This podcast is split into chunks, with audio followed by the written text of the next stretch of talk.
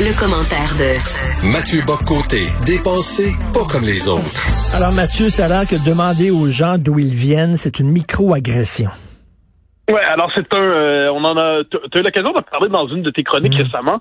C'est un- une étude parue d'abord dans Actualité UCAM qui réfère à une thèse de doctorat, si je ne me trompe pas, qui a été reprise ensuite dans le journal Métro en- ces derniers jours, qui nous expliquait que les euh, des jeunes issus, l'échantillon était assez limité, mais issus de l'immigration africaine, euh, ressentaient, euh, soit ils étaient nés au Québec, mais ils étaient issus d'immigration par leurs parents, euh, ils se sentaient agressés lorsqu'on leur demandait quelle était, par exemple, leur origine. C'est une forme de micro-agression, un rappel à l'origine d'une manière ou de l'autre qui serait particulièrement, euh, particulièrement violent symboliquement à leur endroit. Donc, assez intéressant de voir comment les gestes élémentaires de la courtoisie aujourd'hui, Ben oui. qui consistent à demander à s'enquérir de quelqu'un, d'où d'où vient votre prénom, quelles sont vos origines, ce qui était autrefois des marques de courtoisie, c'est retraduit dans le dans la logique euh, de l'idéologie dominante, c'est retraduit comme des gestes d'agression, de discrimination même. Autre élément assez intéressant là-dedans, et ça, ça m'a frappé, c'est qu'on nous explique que les, euh, ces jeunes ont une image très négative des Québécois dits francophones, mais une image beaucoup plus positive des anglophones. Et on nous présente ça comme s'il s'agissait d'un point de vue légitime. C'est-à-dire, s'ils ont un point de vue négatif sur les francophones, c'est donc que les francophones ont quelque chose à se reprocher d'une manière ou de l'autre. Mais ce serait intéressant de savoir, imaginons qu'on fasse une étude inverse, puis on questionne les Québécois francophones sur différents groupes issus de la diversité, et si certains, certains de ces groupes-là, il y avait un point de vue qui était plutôt négatif. Qu'est-ce qu'on dirait immédiatement? On dirait les Québécois ont des préjugés, ils ont Mm. des stéréotypes, ils sont dévorés par le refus de l'autre. Et dès lors, ils doivent se réformer, ils doivent réformer leurs préjugés. Bon, ils doivent déconstruire leurs préjugés. Mais, mais quand les préjugés, les, les mauvais sentiments sont à l'endroit des Québécois francophones, alors là, c'est les Québécois francophones qui sont eux-mêmes responsables de la mauvaise image qu'ils dégagent. Donc, on est encore une fois dans la logique du deux poids, deux mesures, euh, qui, moi, qui me fascine. C'est vraiment au cœur du régime diversitaire. Il y a ce deux poids, deux mesures. Et qui, on le voit euh, quand on dit, par exemple, que le racisme est unilatéralement, c'est le, le, le blanc versus le non-blanc ou le, le racisé, on dit aujourd'hui, et jamais en sens inverse. Le sexisme, c'est l'homme par rapport aux femmes et jamais en sens inverse. La haine, c'est euh, la majorité par rapport à la minorité, mais jamais en sens inverse. Eh bien, s'il y a des préjugés négatifs à l'endroit des euh, populations issues d'immigration, c'est la faute des Québécois qui sont euh, dévorés par leurs préjugés. Et si les Québécois paraissent mal, ben c'est de la faute des Québécois francophones Alors- parce qu'ils se rendraient, ils se rendraient coupables tellement de la mauvaise image qu'ils rendent d'eux-mêmes. On est dans une espèce de système explicatif qui est fondamentalement déréglé. Non, non, mais c'est, Fondamentalement déréglé et qui, qui dérègle finalement notre capacité à lire les rapports sociaux. c'est pile, je gagne, face, tu perds. Oui, non, mais c'est exactement ça. Et là, on nous présente ça comme une, une enquête particulièrement euh, intéressante du point de vue de la compréhension des rapports sociaux. Euh, c'est une enquête qui vient... qui- et pourquoi est-elle, reçoit-elle, parce qu'il y a beaucoup de thèses de doctorat qui se font, pourquoi l'une d'entre elles trouve-t-elle soudainement un tel écho?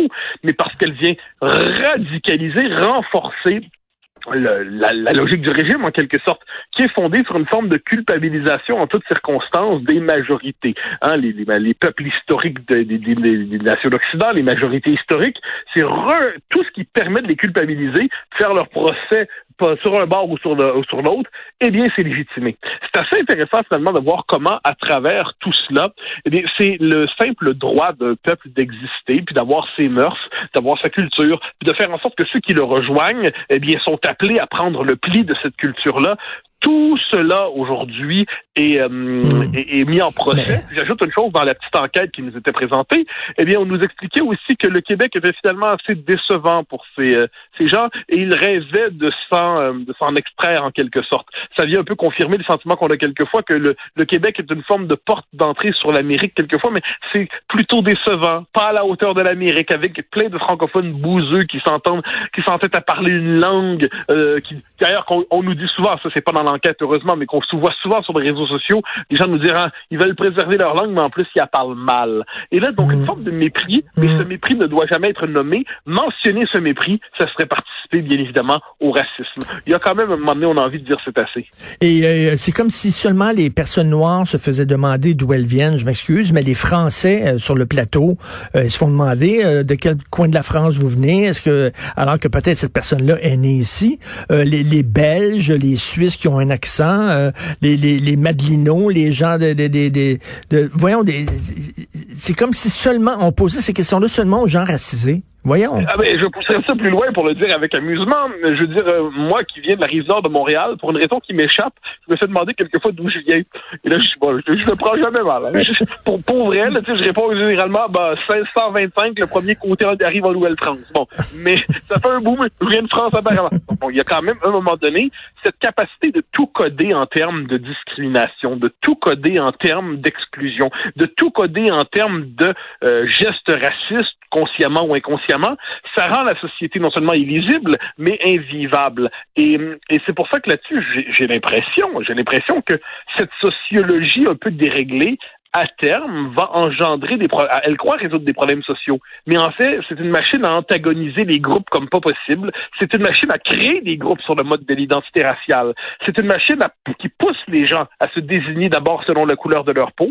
C'est une machine qui pousse les gens à se définir les uns contre les autres, qui nous éloigne de la logique nationale qui, elle, est une logique d'intégration. Euh, moi, je suis, non, je suis assez effrayé par tout cela et par le fait que c'est présenté sous le signe de la bonne conscience et de la science chaque fois. Et tu as vu aussi un texte dans la presse assez délirant euh, qui s'intitule Qui a peur des woke?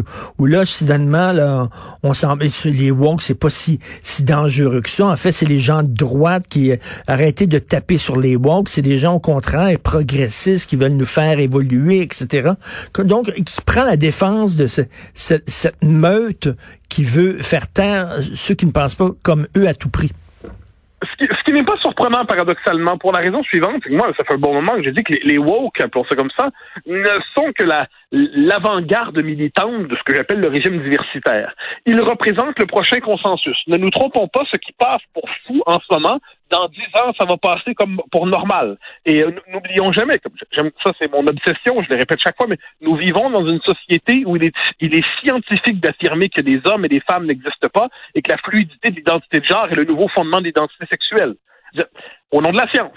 Au nom de la science. C'est quand même, c'est assez amusant, au nom de la lutte contre la post-vérité. Donc, on est devant de, euh, l'avant-garde militante, et, eh et, que nous disent les, les plus modérés du régime diversitaire? Ils trouvent qu'ils vont un peu loin, les woke, par leur méthode. ça va un hmm. petit peu loin. Mais, mais ils vont quand même dans la bonne direction. Ils nous expliquent, oui, il y a trois ou quatre farfelus, peut-être cinq ou six s'il le faut. Mais tant que ça, vraiment, faut-il exagérer? Et là, quand on leur fait remarquer que non, non, non, un instant. Quand on regarde l'ensemble des postes universitaires aux États-Unis, par exemple, qu'on a, d'ailleurs, Guillaume Marois le faisait remarquer ce matin euh, sur sa page Facebook, qui, Guillaume Marois qui prend et qui documente ça assez finement. Euh, pour entrer dans des, grandes universités, comme professeur, mais même pas en sciences sociales, en physique, en mathématiques, tout ça, eh bien, euh, il faut montrer comment nos travaux, d'une manière ou de l'autre, participent à la promotion de l'inclusion et de la diversité. faut pas oublier que dans mmh. certains départements, c'en est amusant, on nous explique que l'enseignement des mathématiques est lié à la suprématie blanche. Il fallait quand même y penser. Il fallait y penser, mais ils ont pensé.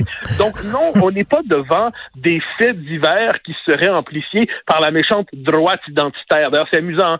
Je me rappelle l'autre fois, à la télévision, euh, à la radio-télévision fédérale, à l'émission du dimanche soir, euh, Isabelle Haché, qui par ailleurs a fait un travail qui vaut la peine de noter sur toute mmh. l'espèce de, de, délire dans les universités, mais qui elle-même est manifestement mal à l'aise avec tout ça, nous dit oui, mais là, les woke, faut pas exagérer, c'est une étiquette, c'est génial ce qu'il nous dit, c'est une étiquette d'ailleurs qu'ils ne revendiquent pas, qui leur est collée dessus par les gens de la droite identitaire. OK, là, t'as envie de dire, mais chère Isabelle, vous êtes au courant que droite identitaire, je connais personne qui se réclame de ça. Donc, au moment de condamner ben une étiquette qui est par ailleurs revendiquée, vous plaquez une étiquette sur les gens d'en face qui, ont, qui font soit du temps critique que vous critiquez depuis des années. Et toi, l'étiquette qu'on te met là, en disant réactionnaire, puis euh, tu sais, tout ça, voyons ah mais, évidemment, c'est comme d'ailleurs en France, la querelle sur l'islamo-gauchisme, qui est assez drôle. Alors, peu importe, le, concept d'islamo-gauchisme est effectivement un concept assez, euh, qui, qui ses limites. Mais ce qui est drôle, c'est que des gens qui nous expliquent qu'il y a des concepts comme racisme systémique, privilège blanc, euh, fragilité blanche, euh, fluidité de l'identité de genre, eh ben, ça, c'est des concepts scientifiques. Mais islamo-gauchiste ne l'est pas. Euh, il faut quand même il faut Donc, c'est moi, je, suis persuadé, en c'est une chose qui m'obsède depuis des années, l'étiquetage idéologique et politique est au cœur des méthodes de, de, qui permettent de gérer les réputations en société. Et ce que l'on voit en ce moment, c'est une volonté de faire en sorte que la critique du wokisme doit être réduite à la critique de ces expressions. On veut réduire ça à des des espèces de faits divers exagérés ben rapportés par des médias sensationnalistes, mais on refuse de prendre au sérieux la tendance lourde. Et au même moment, on dit tout ça, c'est la faute à la méchante droite identitaire dont personne ne se réclame, mais qu'il faut dénoncer rituellement pour faire partie du bon camp. C'est incroyable. C'est hallucinant. Ça dégouline de mauvaise foi. Ça n'a aucun sens. Merci beaucoup, Mathieu Bocoté. Bonne journée. Bonne journée. Bye bye.